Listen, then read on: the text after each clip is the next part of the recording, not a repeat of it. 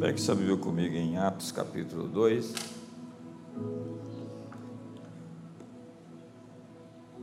Eu ministrei essa palavra esse ano, uma parte dela, hoje eu quero ver se eu corro para terminá-la.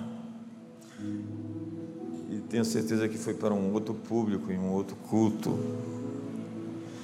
Nós temos muitas pessoas em muitos cultos diferentes, terças-feiras, domingos, manhã ou tarde ou à noite, quintas-feiras. E tem aqueles também que estão na internet, sempre por aí assistindo antes, ou durante ou depois que a mensagem vai para o YouTube. Atos 2, verso 42 diz a Bíblia: e perseveravam na doutrina dos apóstolos e na comunhão do partir do pão e nas orações. Em cada alma havia temor e muitos prodígios e sinais eram feitos pelos apóstolos. Todos os que criam estavam unidos e tinham tudo em comum e vendiam suas propriedades e bens e os repartiam por todos segundo a necessidade de cada um. E perseverando unânimes todos os dias no templo e partindo o pão de casa em casa, comiam com alegria e singeleza de coração, louvando a Deus e caindo na graça de todo o povo. E cada dia acrescentava-lhes o Senhor os que iam sendo salvos. O que é a igreja?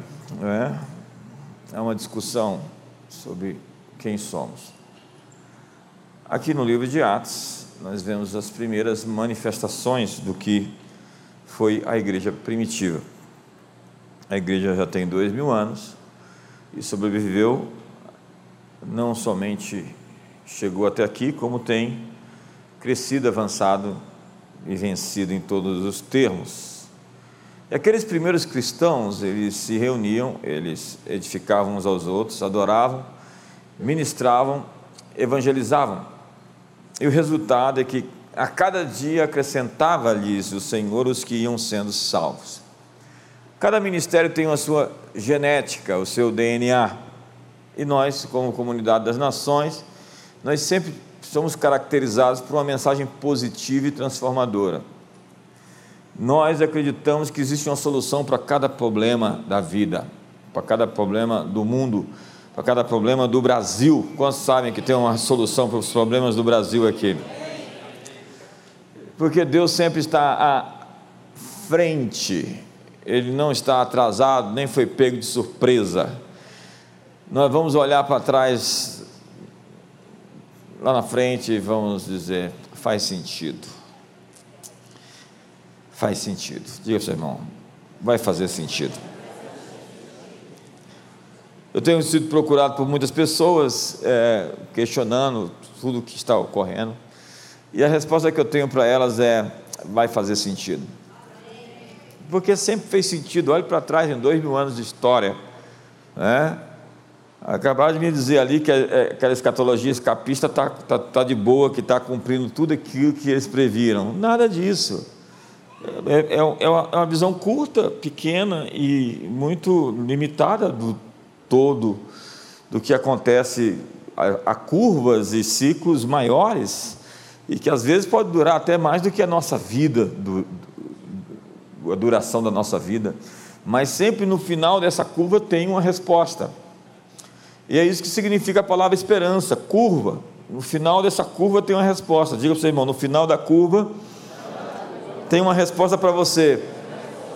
Então, o nosso DNA caracteriza por fé. Nós somos filhos de Deus, nascidos de novo, pela fé em Jesus Cristo. Essa é a nossa vitória que vence o mundo, a nossa fé. O justo viverá pela fé, e se retroceder, não terei prazer nele. Combatendo o bom combate da fé a verdade é que nós vivemos por fé e não por vista. Tantos textos mostram, levantando o escudo da fé, que nós precisamos realmente de fé para prevalecer contra os gigantes que se levantam. E precisamos de um ministério efetivo de sinais e prodígios, onde todas as circunstâncias vão se dobrar à realidade de Deus onde diagnósticos, onde miséria, dívida, onde divórcio, onde todo esse emaranhado de batalhas que você está enfrentando vão se encontrar com um poder maior superior a eles. Quantos acreditam nisso? Então, eu estou animado através daquilo que Deus tem feito. É, eu realmente estou empolgado. Eu estou acreditando que existe algumas ações de Deus em curso preparadas para 2023. Eu tenho uma palavra para você. Existem presentes dos céus para você para ser liberado essa noite para 2023. Deus já enviou os seus anjos para liberar aqueles presentes que ele preparou para você em 2023. Quantos querem receber? Nós também temos uma liturgia muito dinâmica é, e queremos é, realmente que seja uma coisa confortável para todo mundo, onde você possa sair daqui realmente edificado. E queremos reproduzir um DNA saudável. Há coisas que a gente não gosta de reproduzir. A gente não gosta de reproduzir fofoca.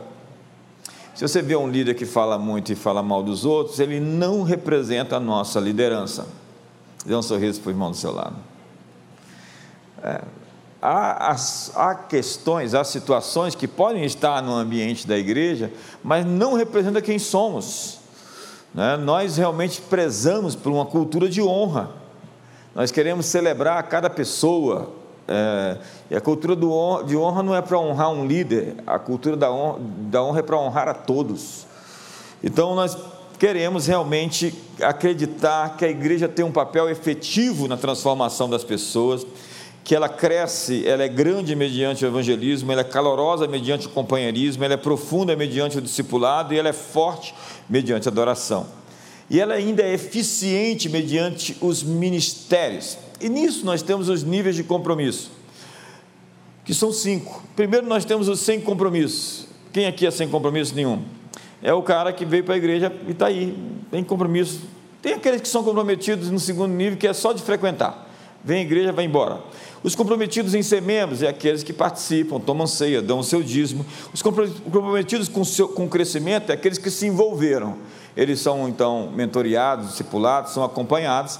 E por fim temos aqueles que são comprometidos em ministrar. Eles não só estão comprometidos em receber, estão comprometidos em dar, oferecer os seus dons. Então, o primeiro nível de compromisso é os perdidos, sem nenhum compromisso. O segundo são os visitantes ocasionais regulares, porém sem compromisso. Os terceiros são os, a congregação, membros oficiais, receberam a Cristo, foram batizados, é, são membros de verdade.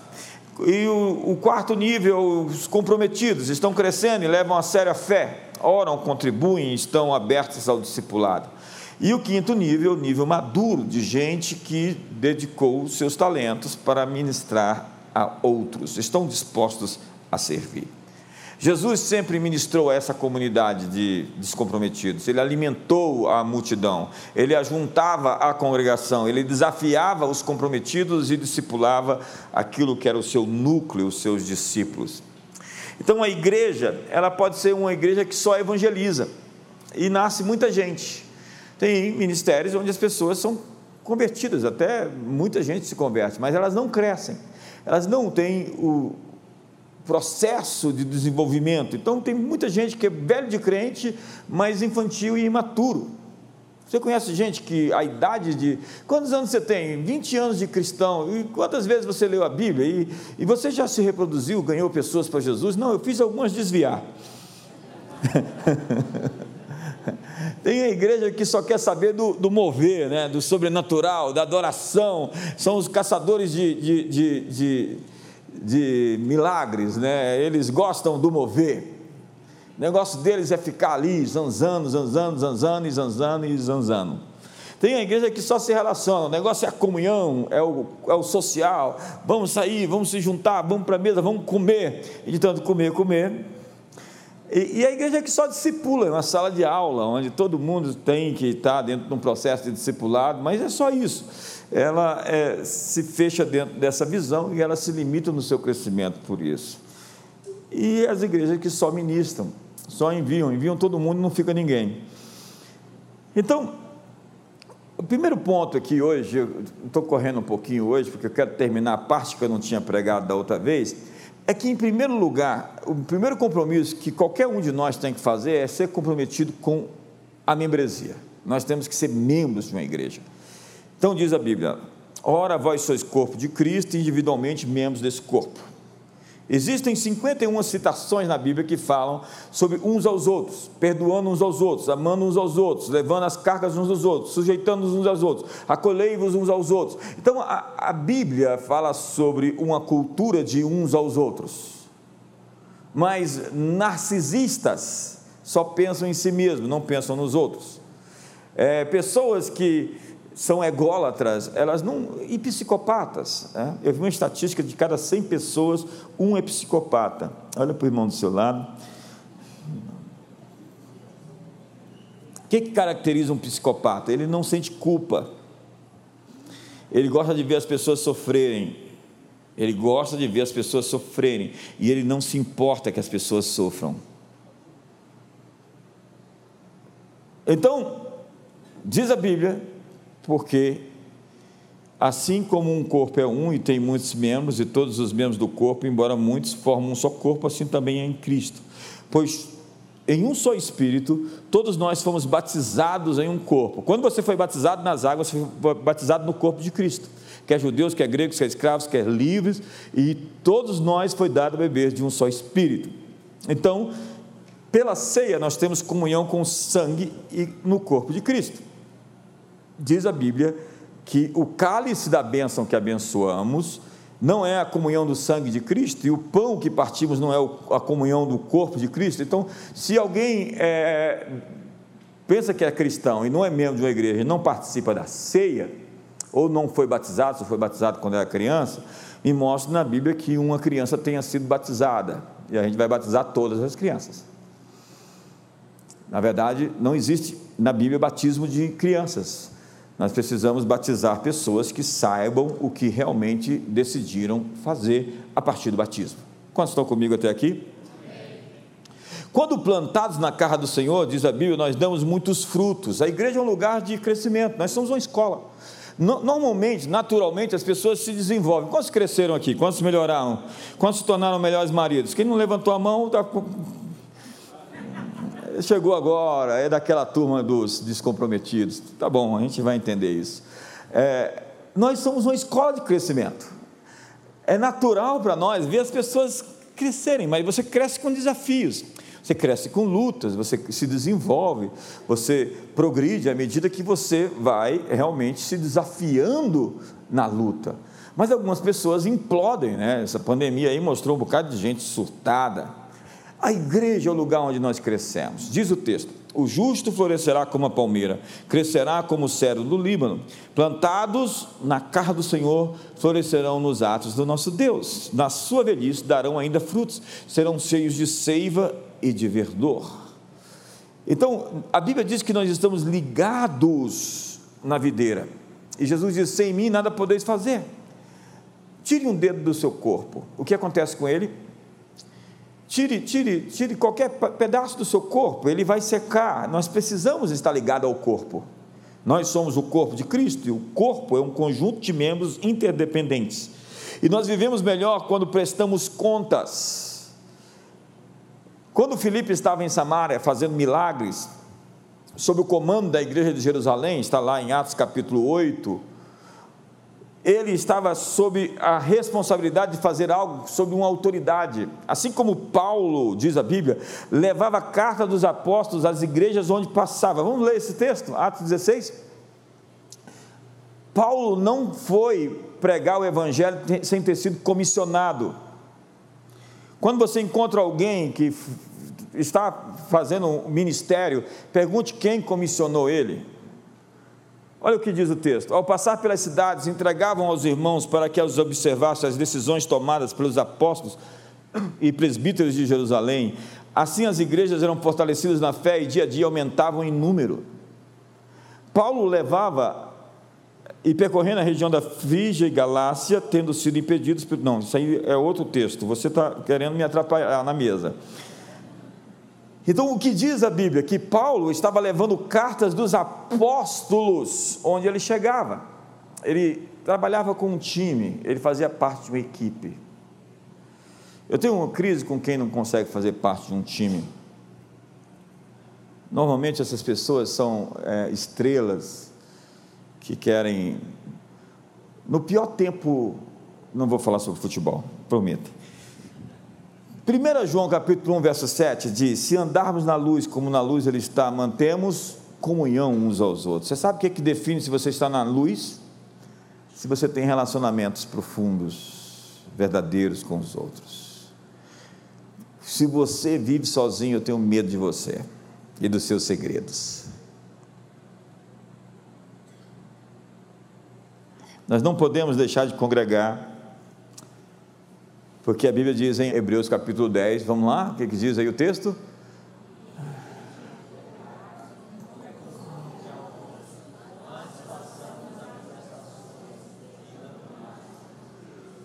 Então eu aviso aos desigrejados que até hoje, depois da pandemia, não vieram para a igreja, muito bem que você esteja fora dessa cidade e está nos assistindo. Mas se você está nessa cidade, o seu lugar é congregar presencialmente. Muito obrigado. Agora é importante separar a congregação da multidão. Há frequentadores e pessoas não transformadas indo nas nossas igrejas. E nós não podemos exigir que pessoas não crentes ajam de conformidade como os cristãos. Nós devemos conhecer a Cristo, depois comprometermos com o corpo sendo membros. Isso significa converter frequentadores em membros. Fazer o check-in, que acontece todo mês, o Paulo Mota. E depois temos o comprometimento com o crescimento. Não dá para ficar como está. Todos nós temos que nos desenvolver. Eu sou uma melhor pessoa depois de décadas. E o ano que vem, essas horas, eu vou estar melhor do que eu estou hoje. E você? Quantos decidiram ficar melhor do que está hoje daqui a um ano? Não se edifica a igreja com força, mas com habilidade e força. Eclesiastes 10 diz: se estiver embotado ferro e não se afilha o corte, é preciso redobrar a força, mas a sabedoria resolve com bom êxito. A questão é trabalhar bem e não trabalhar arduamente. E às vezes nós estamos trabalhando demais com poucos resultados. Eu quero mais resultados e menos trabalho. Quantos querem mais resultados? Nós, quantos estão cansados aqui? Esse ano cansou. Quantos tiveram um ano cansativo?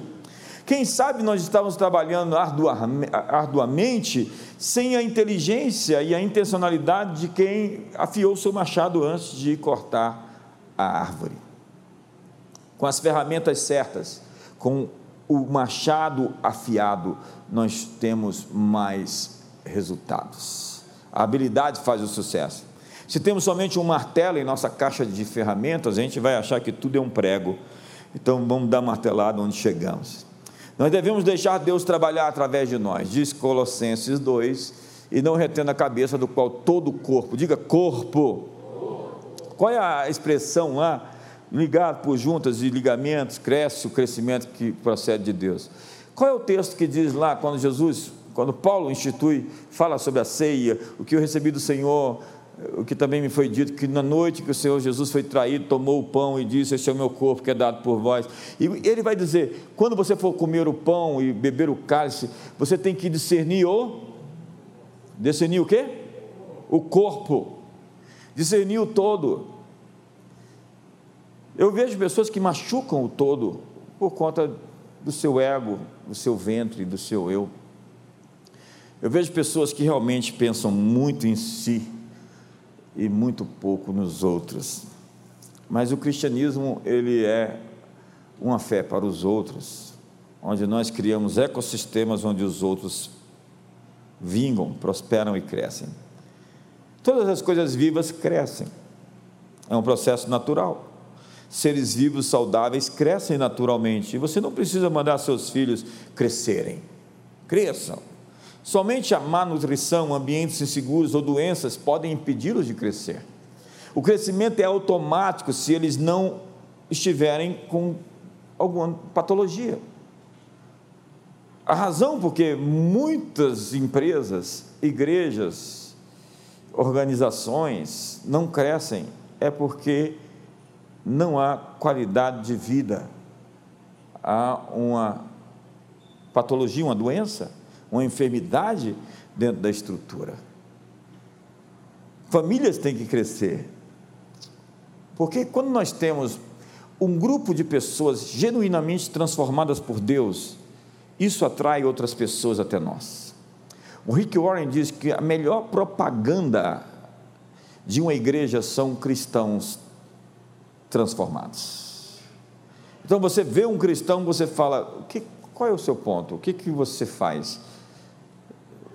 Então você dá a oportunidade, abre a oportunidade de falar de Jesus para aquela pessoa.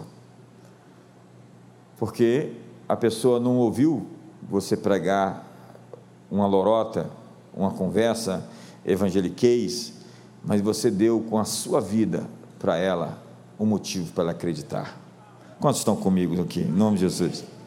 Então, quando nós temos um número de pessoas transformadas, inevitavelmente outras pessoas vão se juntar a nós e a nossa visão.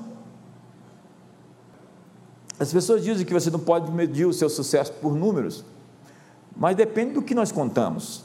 Se nós medimos ou contamos casamentos salvos, vidas transformadas, gente restaurada, descrentes se tornando adoradores e membros servindo o ministério, nós temos realmente números importantes. Os números são importantes e têm significado eterno. Por isso que tem um livro lá na Bíblia chamado Números. Mas hoje o que temos? Por vezes, crentes que envelheceram e não cresceram. A idade chegou e a maturidade não. Essas pessoas é um horror porque elas se tornam dono de posições, de ministérios, elas se tornam tampa para o crescimento. Eu cheguei primeiro, você não pode avançar além de mim. E a Bíblia diz que os últimos serão os primeiros. Essas pessoas instáveis, incongruentes, emocionados, mas não transformados, como diz Paulo, meninos agitados por qualquer vento doutrinário. Qual é a sua idade espiritual?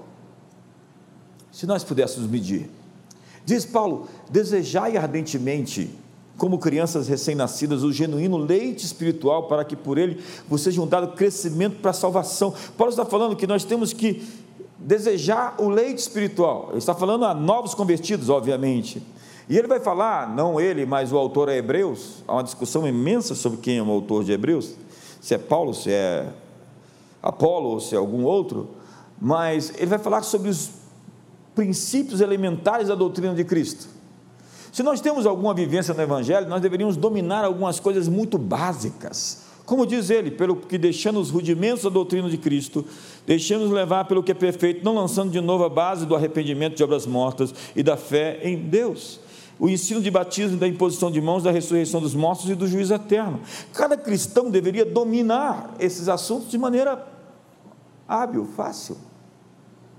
Mas há tanto hoje, há tanto fake news e tanta doutrina doida, e tanta gente enfiada dentro do YouTube, ouvindo tudo quanto é maluco, que não tem linha teológica, não tem casa para poder é, nortear. Há tantas perguntas tão estúpidas.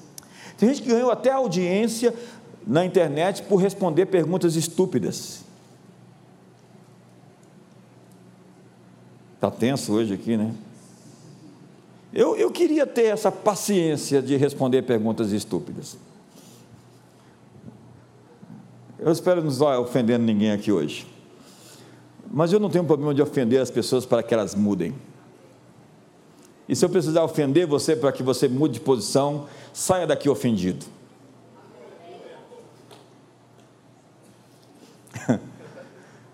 Ai, Jesus de Nazaré. Por que eu escolhi essa mensagem hoje, última quinta-feira do ano? Paulo vai falar que tem crentes carnais, não amadurecidos, crianças. Eu não pude falar a vocês como a espirituais, e sim como a carnais, como a crianças em Cristo, vítimas que adquiriram o politicamente correto, ofendidinhos, geração mimizenta. E aí vai diz: Não vos dei beber senão leite, alimento sólido não pude, porque ainda não podieis suportá-lo, nem ainda podeis, porque ainda sois, sois o quê? carnais. Porquanto havendo entre vós ciúmes e contendas, não é assim que sois carnais e andais segundo os homens. Ele está dizendo, vocês são carnais, porque dizendo um, eu sou de Paulo, outro de Apolo, e vocês não sabem que eles são apenas homens. A carnalidade é expressa na divisão, no barraco que o sujeito arma, na contenda que ele cria, e, e, e nos favoritismos, eles não suportam alimento sólido e permanecem no estado de infantilidade. Paulo vai dizer que eles são meninos no discernimento, está lá em 1 Coríntios 14. Irmãos, não sejais meninos no entendimento. Na malícia, contudo, sede criancinhas, mas adultos no entendimento. Há tantos de nós que são espiritualmente instáveis, prestes a desviar, qualquer vento sopra e tira o sujeito da igreja qualquer escândalo, né? ou qualquer é, mentira que foi dita, desse, é verdade isso. É como Jesus diz: há quanto tempo você está comigo e você não sabe? Agitados, cauticantes, cicloxídeos, sobem, descem. São essas pessoas levadas por ondas, por modismo, não pode surgir, estão atrás de um uma nova moda. Qual é a nova moda do gospel? Qual é a nova moda do movimento? Qual é o novo movimento? Nossa, nós estamos doidos para ir adorar os adoradores.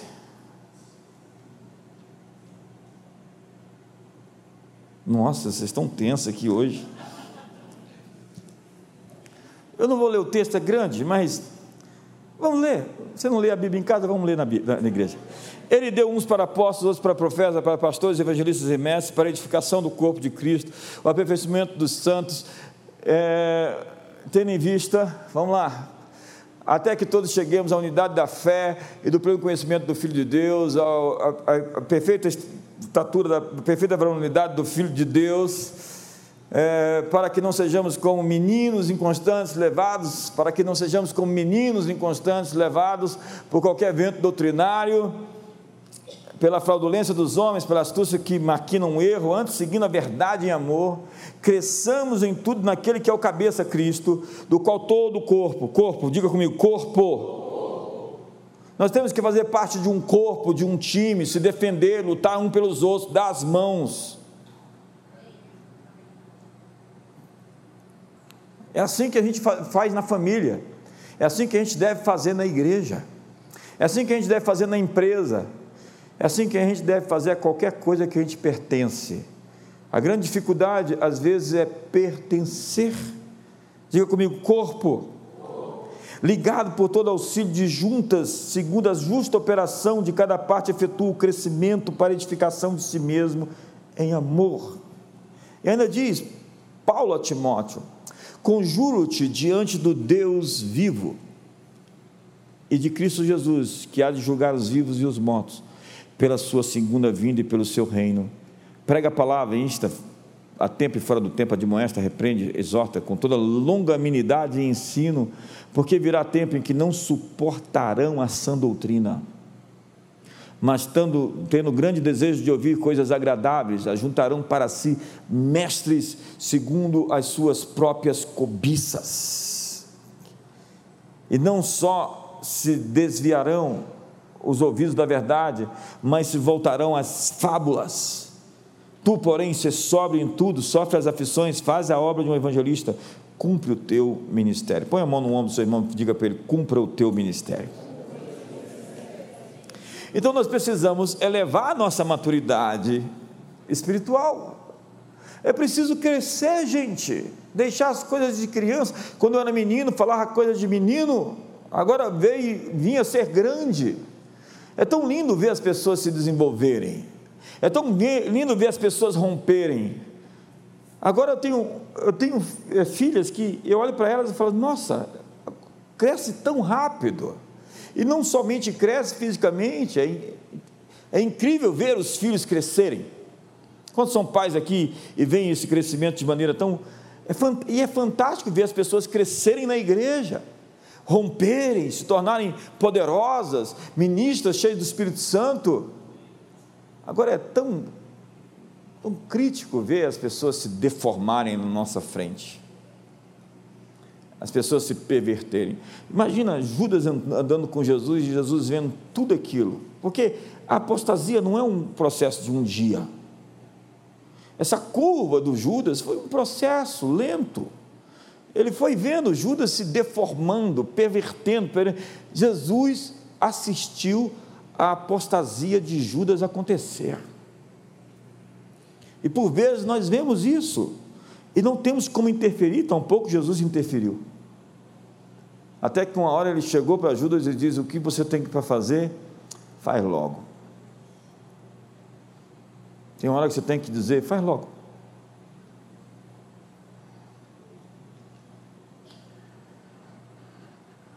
Então, Paulo não foi pregar o Evangelho sem ser enviado. Tem gente que vai pregar e não tem cobertura, não tem ninguém que o indique, não tem ninguém que o afirme, que está querendo somente um cúmplice. Hoje a gente está inventando uma igreja sem confronto, uma igreja progressista, uma igreja onde não se chama o mal de mal, o pecado de pecado, uma igreja que não tem mais nem inferno. Inventaram um evangelho sem inferno. Mas sinto dizer que o inferno existe para todos os mentirosos que amam e praticam a mentira e que vivem no pecado.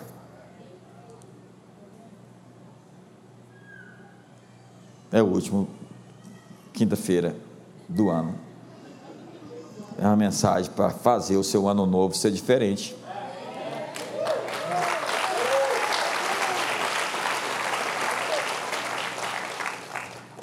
Mas não é um culto mais que vencedor, é mais que vencedor, irmão. Olha lá. Paulo estava lá em Antioquia, junto com Barnabé, e havendo mestres e profetas. Olha lá, mestres e profetas. Aí diz o nome deles: Simeão, Lúcio, Manaém, Colácio de Herodes, o tetrarca e Saulo.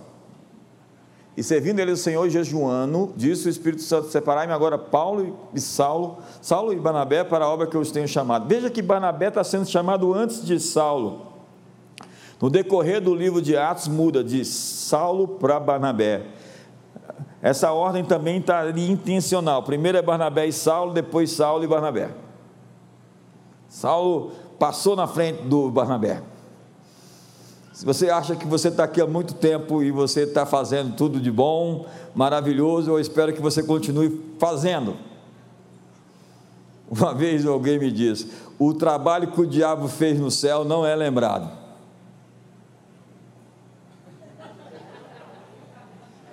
Quando ele se tornou diabo, tudo o que ele fez. Tenso isso, né? Fala sério.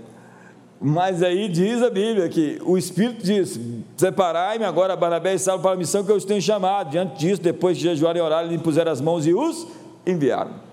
O Paulo da Bíblia, o apóstolo que escreveu metade do Novo Testamento, foi enviado por Jesus. O Jesus, lá na Bíblia, foi batizado pelo João, o Batista. E quando foi questionado sobre a autoridade que ele fazia milagres, ele disse: O batismo de João é de Deus ou dos homens? Quando é questionado na sua autoridade, ele lança sobre João, ele foi apontado por João. Se Jesus foi apontado por João, imagine eu e você. Que a gente aponta e diz: esse aqui é homem de Deus, é sério, esse aqui tem esposa, tem família, esse aqui. Quem gente aponta?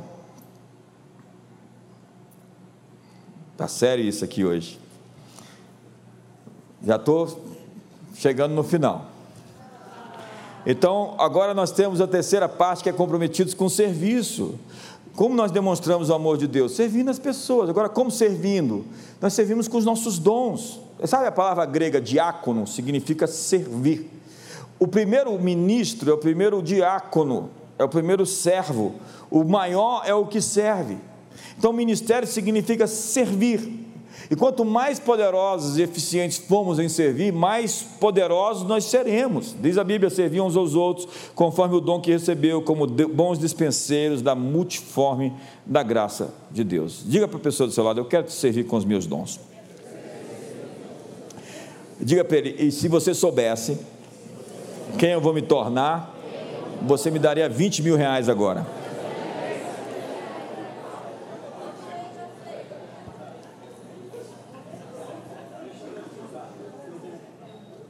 Há muitas pessoas aqui que vão ficar famosas, vão ficar importantes, vão ficar ricas. Essas capas sempre procuram quem recebe. Aí quando você sente que é com você, é porque a capa é sua.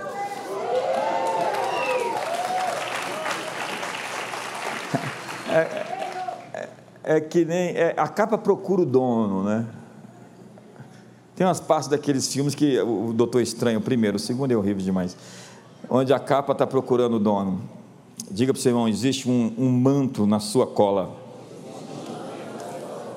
Então diz a Bíblia: Por essa razão vos admoesto que reavives o dom de Deus que é em ti pela imposição das minhas mãos. As mãos apostólicas acordam em você o que você não sabe que tem dentro de você.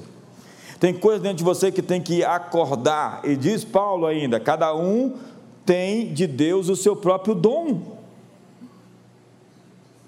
Um, na verdade, de um modo e outro de outro. Você tem dons, ainda que você não saiba que tem. Então encontre o seu lugar para servir. Essa é a fase de equipar as pessoas para o ministério, comprometendo-as. Ah, mas eu trabalho, eu sou um... dedique uma parte do seu tempo para servir. Insira-se numa frente ministerial, porque nós temos o privilégio e nós temos a responsabilidade. Paulo diz que convém que os homens nos vejam como ministros de Cristo, dispenseiros da graça de Deus. O que é isso?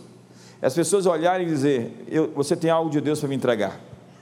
As pessoas deveriam nos ver assim: Você é um canal de Deus para abençoar pessoas. É assim que as pessoas deveriam nos enxergar. Você tem algo de Deus para me entregar. Sabe, Rick Warren diz: Nossa responsabilidade é cumprir, é nosso privilégio é desfrutar. O mundo jamais viu um líder descomprometido, desprovido de comprometimento. Agora, o que é comprometimento? Para o boxeador é levantar-se depois de cair. Para o maratonista é poder correr mais 20 quilômetros depois que não tem mais nenhuma força. Para o soldado é chegar até o topo do morro, mesmo sem saber o que há do outro lado. Para o missionário é abandonar o seu conforto para tornar a vida das pessoas melhores. O verdadeiro compromisso inspira e atrai as pessoas. As pessoas querem líderes que fazem primeiro para depois exigir que as outras pessoas façam.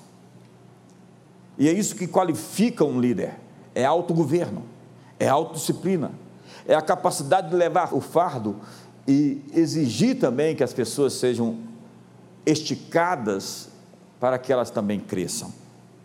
Há uma diferença entre convicção e crença. A convicção é algo que você acredita. A crença é aquilo que você arromba uma porta por conta disso. É aquilo que você quebra todos os grilhões para poder chegar onde está. Para se medir um homem, deve-se anotar a altura dos seus ideais, a largura de suas convicções, o escopo dos seus sonhos e o preço que ele está disposto a pagar para alcançá-los. Cada vitória, cada conquista, existe uma etiqueta com um preço nela. E nós temos que decidir se o preço vale o prêmio ou se o prêmio vale o preço.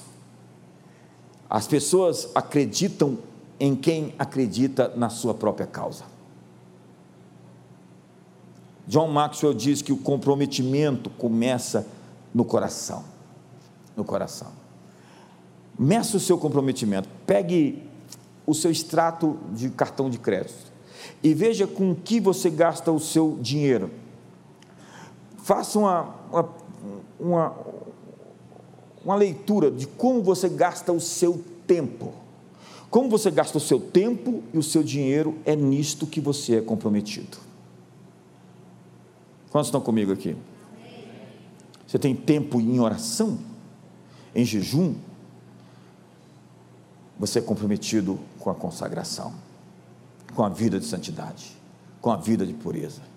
Mas se você só tem horas e horas de Netflix, de séries, maratonando todas as séries possíveis, você é comprometido com a diversão.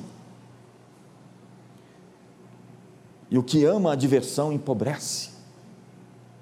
Diversão tem hora, hora certa.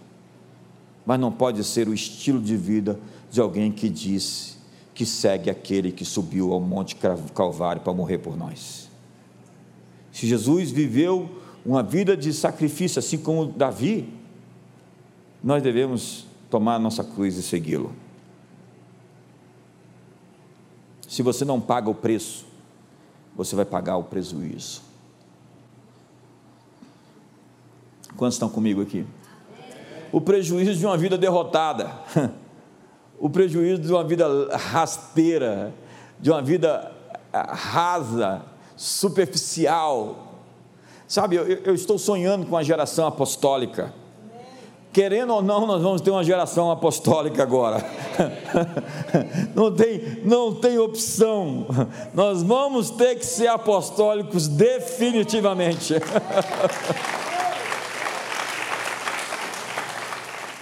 eu vou terminar, mas diz a Bíblia, foi só você, carinho, agora.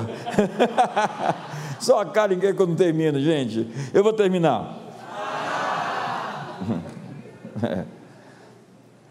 Qual é a grande comissão? Ir de discipular as nações. Não é isso? Você conhece esse texto? Você sabe ele de qual é salteado? Por que, que nós temos que evangelizar as pessoas? Porque essa é a maneira de amá-las. Jesus é a melhor coisa que alguém pode encontrá-la. Então diz a Bíblia: serviam uns aos outros conforme o dom que recebeu. Agora, como nós podemos demonstrar amor prático pelas pessoas? Ministério significa servir a Deus e suprir a necessidade dos outros. Nós nos tornamos testemunhas de Jesus em tempo integral.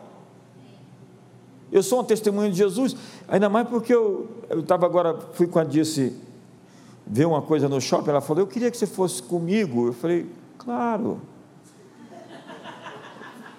Ela estava sem carro, porque saíram com o carro dela, eu tive que levá-la no shopping.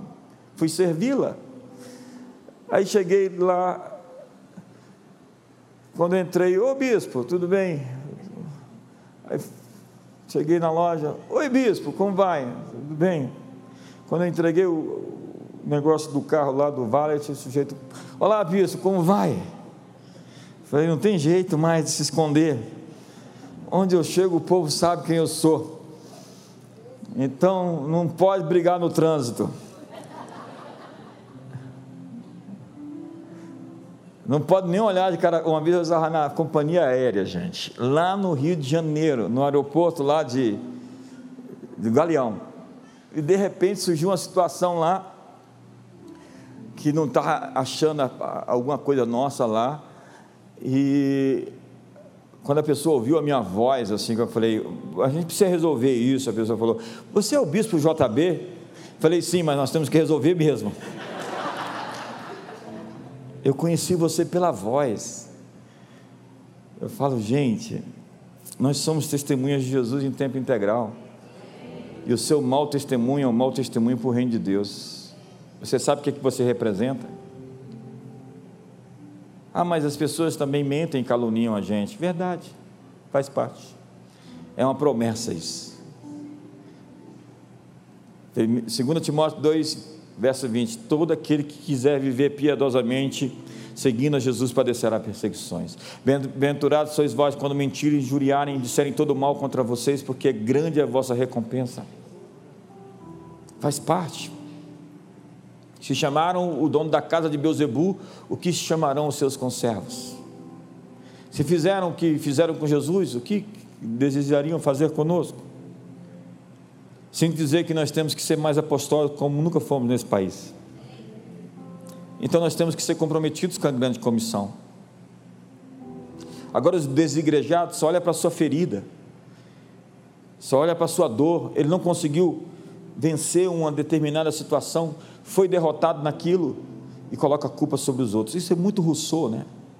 Colocar a culpa sobre o sistema, que o sistema é mau, é muito de Rousseau é muito da esquerda política.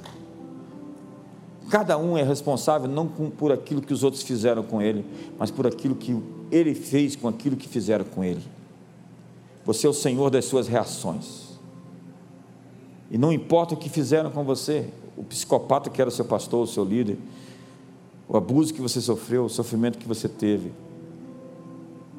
O seu desafio é permanecer limpo, puro, inocente, saudável e comprometido com a missão de Jesus. Se Jesus deu a vida dele pela grande comissão, ele diz: A quem enviarei? Quem há de ir por mim? E por último, nós existimos para celebrar a presença de Deus. O ano que vem será um ano da presença de Deus. Sabe, essa manhã eu sonhei. Uma pessoa, eu estava em uma reflexão profunda e uma pessoa do meu lado tentando me tirar a atenção. Ele queria simplesmente me distrair. Eu acordei e eu sabia que há coisas querendo me distrair. Faça uma lista das distrações que você está tendo esses tempos. Pessoas às vezes são distrações. Programas de TV às vezes são distrações. Não que você não possa assistir um bom filme, o que raramente acontece hoje de ter um bom filme para assistir. Vamos assistir os antigos, porque os novos, de cada 50 que faz, um deve sobrar. Tudo é clichê, é, tudo é aquela mesma história, tudo é lacração. Está difícil assistir um filme bom. Se você achar um, manda para mim. Fala assim, ó, assiste esse, esse é bom. Se for ruim,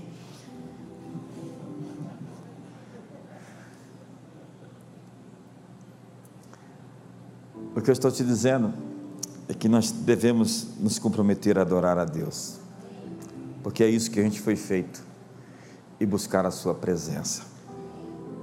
Fique de pé hoje.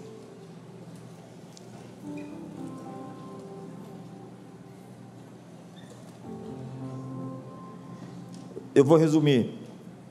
Precisamos primeiro levar, conhecer a Cristo, tornar-se membro da igreja, comprometer-se com a membresia. Segundo, crescer em Cristo, elevar nossa maturidade espiritual, comprometer com o discipulado. Terceiro, servir a Cristo, equipar as pessoas para o ministério, comprometer-se com o ministério. Quarto, compartilhar a Cristo, tornar-se testemunha de Jesus no mundo. E quinto, comprometer-se com a presença de Deus. Feche seus olhos. Nós temos decisões a tomar, sabe? Decisões importantes a serem tomadas aqui. O ano novo sou eu. Você tem que sair daqui com uma decisão tomada e não esperar o dia primeiro começar. Você tem que chutar o balde hoje, romper com aquele relacionamento sujo, com aquela conversa profana. Quem te contou, pastor? É preciso encerrar algumas coisas para começar outras. Encerrar o vitimismo a procura de arrumar um culpado, colocar a responsabilidade sobre os outros. É incrível isso. As pessoas fracassam e colocam a responsabilidade sobre os outros. Isso é tão esquerda. Tão progressista. Nós precisamos nos desafiar ao autogoverno a autoliderança e a sermos uma inspiração para os outros. Essa é uma mensagem pastoral no final do ano. Ela não é muito profética, nem tão apostólica, mas ela é um alinhamento do coração que você tem que fazer primeiro com a sua casa, com a sua família, com a família de Deus, que é a igreja. Não dá para entrar esse novo ano desigrejado. Não dá para ficar se juntando com os feridos e os machucados e lambendo as feridas uns dos outros. Não dá para ficar na internet perdendo o seu tempo. Você gasta demais o seu tempo com rede social. Você curte todo mundo. Você clica em tudo. Você tem que ser intencional esse próximo ano e desafiar-se a fazer parte, pertencer. Pertencer é poderoso. Pessoas que não tiveram famílias estruturadas não sabem pertencer. Mas aqui é um lugar onde você pode aprender a fazer parte, a ser parte, a defender algo, a ser um time, uma equipe, a trabalhar junto. Mas mesmo nas famílias, coisas terríveis acontecem. E nós temos muitos motivos para nos perdoar. Eu tenho pessoas na minha equipe com mais de 20 anos de história. Eu tive que perdoá-los e eles tiveram que me perdoar. Porque famílias vivem assim, elas se amam, porque tudo que nós temos somos nós. Tudo que nós temos somos nós. E o que é nosso é precioso. Nós celebramos a grama do vizinho. Nós aprendemos aqui a celebrar a nossa grama. Aquilo que é nosso tem valor. Se é meu filho, tem valor. Se é membro dessa comunidade, está disposto ao sacrifício, nós estamos dispostos ao sacrifício por aqueles que querem crescer. Eu tenho a minha agenda aberta para aqueles que pagam o alto preço que nós estamos dispostos a pagar. Mas eu não consigo me dedicar àqueles que são superficiais e que querem me chamar para a margem daquilo que eles vivem, a marginalidade de uma vida pouco intensa. Eu me dedico aos líderes desse ministério, e eles se dedicam à igreja. Eu vivo no ambiente apostólico, e eles fazem o trabalho pastoral, enquanto eu tenho que me dedicar àqueles que realmente estão pagando o preço. Pai, hoje nós estamos aqui pedindo ao Senhor uma nova oportunidade para te servir nessa cidade, nesse país, para ser um luzeiro, uma luz que brilha nessa era tão escura, nesse tempo tão difícil que nós vivemos. Pai, onde os homens estão se tornando mais inveteradamente maus, onde se cumpre a palavra profética de Paulo que nos últimos dias os, haveriam tempos difíceis porque os homens seriam egoístas, amantes de si mesmos, sem desejo e afeto natural, zombadores, escarnecedores, as pessoas hoje veem os outros sofrerem e riem. Por conta de política, elas desejam até a morte dos outros. Elas não têm mais sentimentos, elas veem a injustiça e celebram a injustiça porque elas fazem parte de uma visão política de mundo. Mas como dizia o Martin Luther King, a injustiça em qualquer lugar é injustiça em todo lugar. Nós hoje não estamos divididos entre direita ou esquerda, ou progressistas e conservadores. Nós somos simplesmente seres humanos que queremos amar uns aos outros e trazê-los para o âmbito do ministério, quebrando as fortalezas e sofismas e mentiras que eles acreditaram. E todos nós rendidos aos pés do único que é digno de ser adorado, exaltado e glorificado. Jesus, nós somos a tua igreja, a tua noiva. E luta por nós as nossas batalhas lá fora agora. Esse é o momento profético agora. Levante as suas mãos. Lute as batalhas dessas famílias aqui representadas. Pelos filhos que às vezes estão drogados ou estão se prostituindo. Pelo o, o diagnóstico, Senhor, que foi trazido como uma sentença de morte ou de invalidez. Nós estamos dizendo: levanta-te, Senhor, hoje, e, e, e relativiza hoje o impossível. Entra hoje em corpos mortais e vivifica cada célula, e toca, removendo a doença e curando e, e, e destruindo bactérias, vírus e anomalias e células cancerígenas.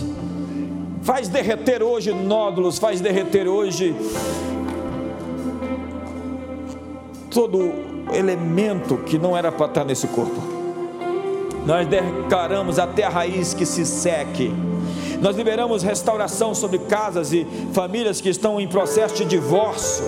Nós declaramos o a igreja como lugar onde os divórcios não mais acontecerão. Nós não teremos tantos divórcios como temos divórcios lá fora, porque nós aprendemos a seguir o Mestre de Nazaré e viver uma vida sacrificial, seguindo e servindo uns aos outros. Nós quebramos o espírito de divórcio nessa igreja. Nós quebramos o espírito de adultério nessa igreja. Nós quebramos o espírito de fornicação, de sexo entre os solteiros nessa igreja. Nós queremos liberar a pureza e a santidade e a verdade. E aqueles que estão abrasados, se casem. Se você vive solteiro, abrasado, fazendo sexo com sua namorada, é hora de você assumir um compromisso e se casar com ela. E é hora de você abandonar as rodas dos críticos, dos hipersensíveis, das vítimas e se juntar aos vencedores. É hora de você sair da internet e vir para a igreja presencialmente. É hora de você romper com hábitos que estão destruindo você. Como você gasta seu dinheiro, como você gasta o seu tempo, é com isso que você é comprometido. Quantos cursos você está comprando? Quantos seminários você fez? Quantas conferências você foi? Quantos livros você leu? Pai, hoje nós ministramos a essas pessoas um jump, um salto, um crescimento, um avanço nas suas emoções, no seu coração e liberamos a energia e a força para que eles prevaleçam para um tempo novo de realização. Eu quero liberar essa noite, último culto mais que vencedores do ano, última quinta-feira, uma porção 10x, aquela multiplicação, Senhor, de, de conquistas, de avanços, 10x, há patrimônios que vão se multiplicar por 10 há oportunidades que vão chegar, a alegria vai se multiplicar, a sabedoria, a inteligência, a sensatez, o discernimento, a percepção, a clareza. Nós quebramos o espírito do engano hoje. Dissipa hoje toda a escuridão e trevas e abre a mente e o coração para um tempo novo. Levante as suas mãos hoje um tempo novo. Levante as suas mãos hoje. Um tempo novo. Um tempo novo. Um tempo novo. Um tempo novo. Não espere dia 31. Hoje é 29. É hora de você decidir o que você vai fazer. Seu ano novo começa agora. As decisões que você está tomando estão definindo já o seu novo tempo, sua nova estação. Essa é uma noite de decisões. Você tem que decidir que pessoas você vai levar para o seu futuro.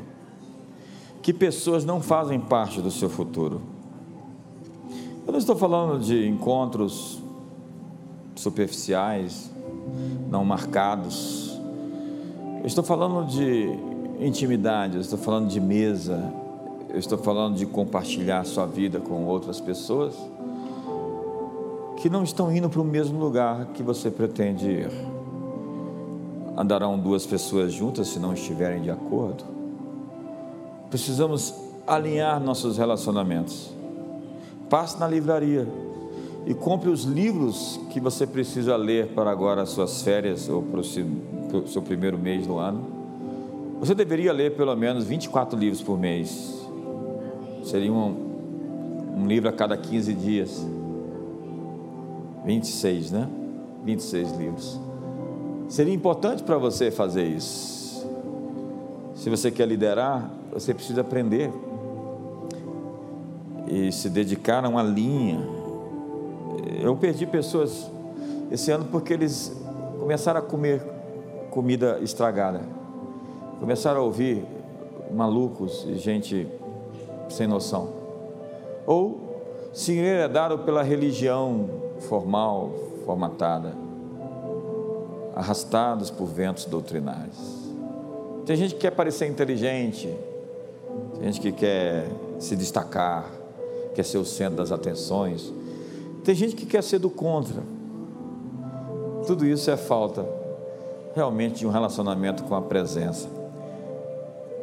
A grande questão da sua vida para o próximo ano e para toda a sua vida é quanto tempo você vai gastar com a presença.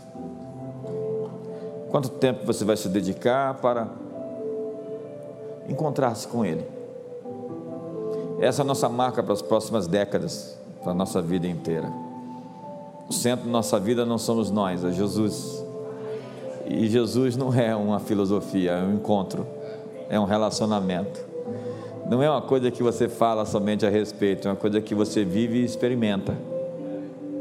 Não é uma religião, é um fogo, é uma paixão. Então, próxima, próximo sábado, nós vamos ter três cultos da virada lá na Ipica Hall. Hoje arrumamos estacionamento lá para pessoas diminuímos, aumentamos o tempo de, do culto da noite das 18 para as 22, para que as pessoas tenham tempo de sair e chegar às outras. E trabalhamos também na estrutura para que tenham uma melhor forma de chegar, porque o ano passado foi bem incrível. E no ano de 2023, o ano que vem, nós já vamos estar com aquele lugar expandido para pelo menos mais 1.800 cadeiras. O projeto já está pronto e vamos encher de vaga ali. Nós continuamos andando e estamos avançando. Estamos em processo de crescimento. E quando as pessoas te encontrarem, que nunca te viram há muito tempo, vão olhar e vão dizer: é você mesmo. Quantos já passaram por isso? Eu já passei inúmeras vezes. É você mesmo? Você está tão melhor, tão mais bonito, tão mais gracioso, tão menos sem cabelo. Já pagaram três vezes para colocar cabelo. Três vezes, Paulo. Eu ainda não tive coragem. Não é coragem, é prioridade. A Chara quer que eu ponha, a Caris quer que eu ponha. A Chara não está nem aí. Lá em casa a gente está na votação. Não sei se esse negócio de votação está funcionando muito. Levante a mão do seu irmão diga com o amor de Deus, a graça de Jesus e a comunhão do Espírito Santo seja sobre a sua vida. Uma ótima noite a todos.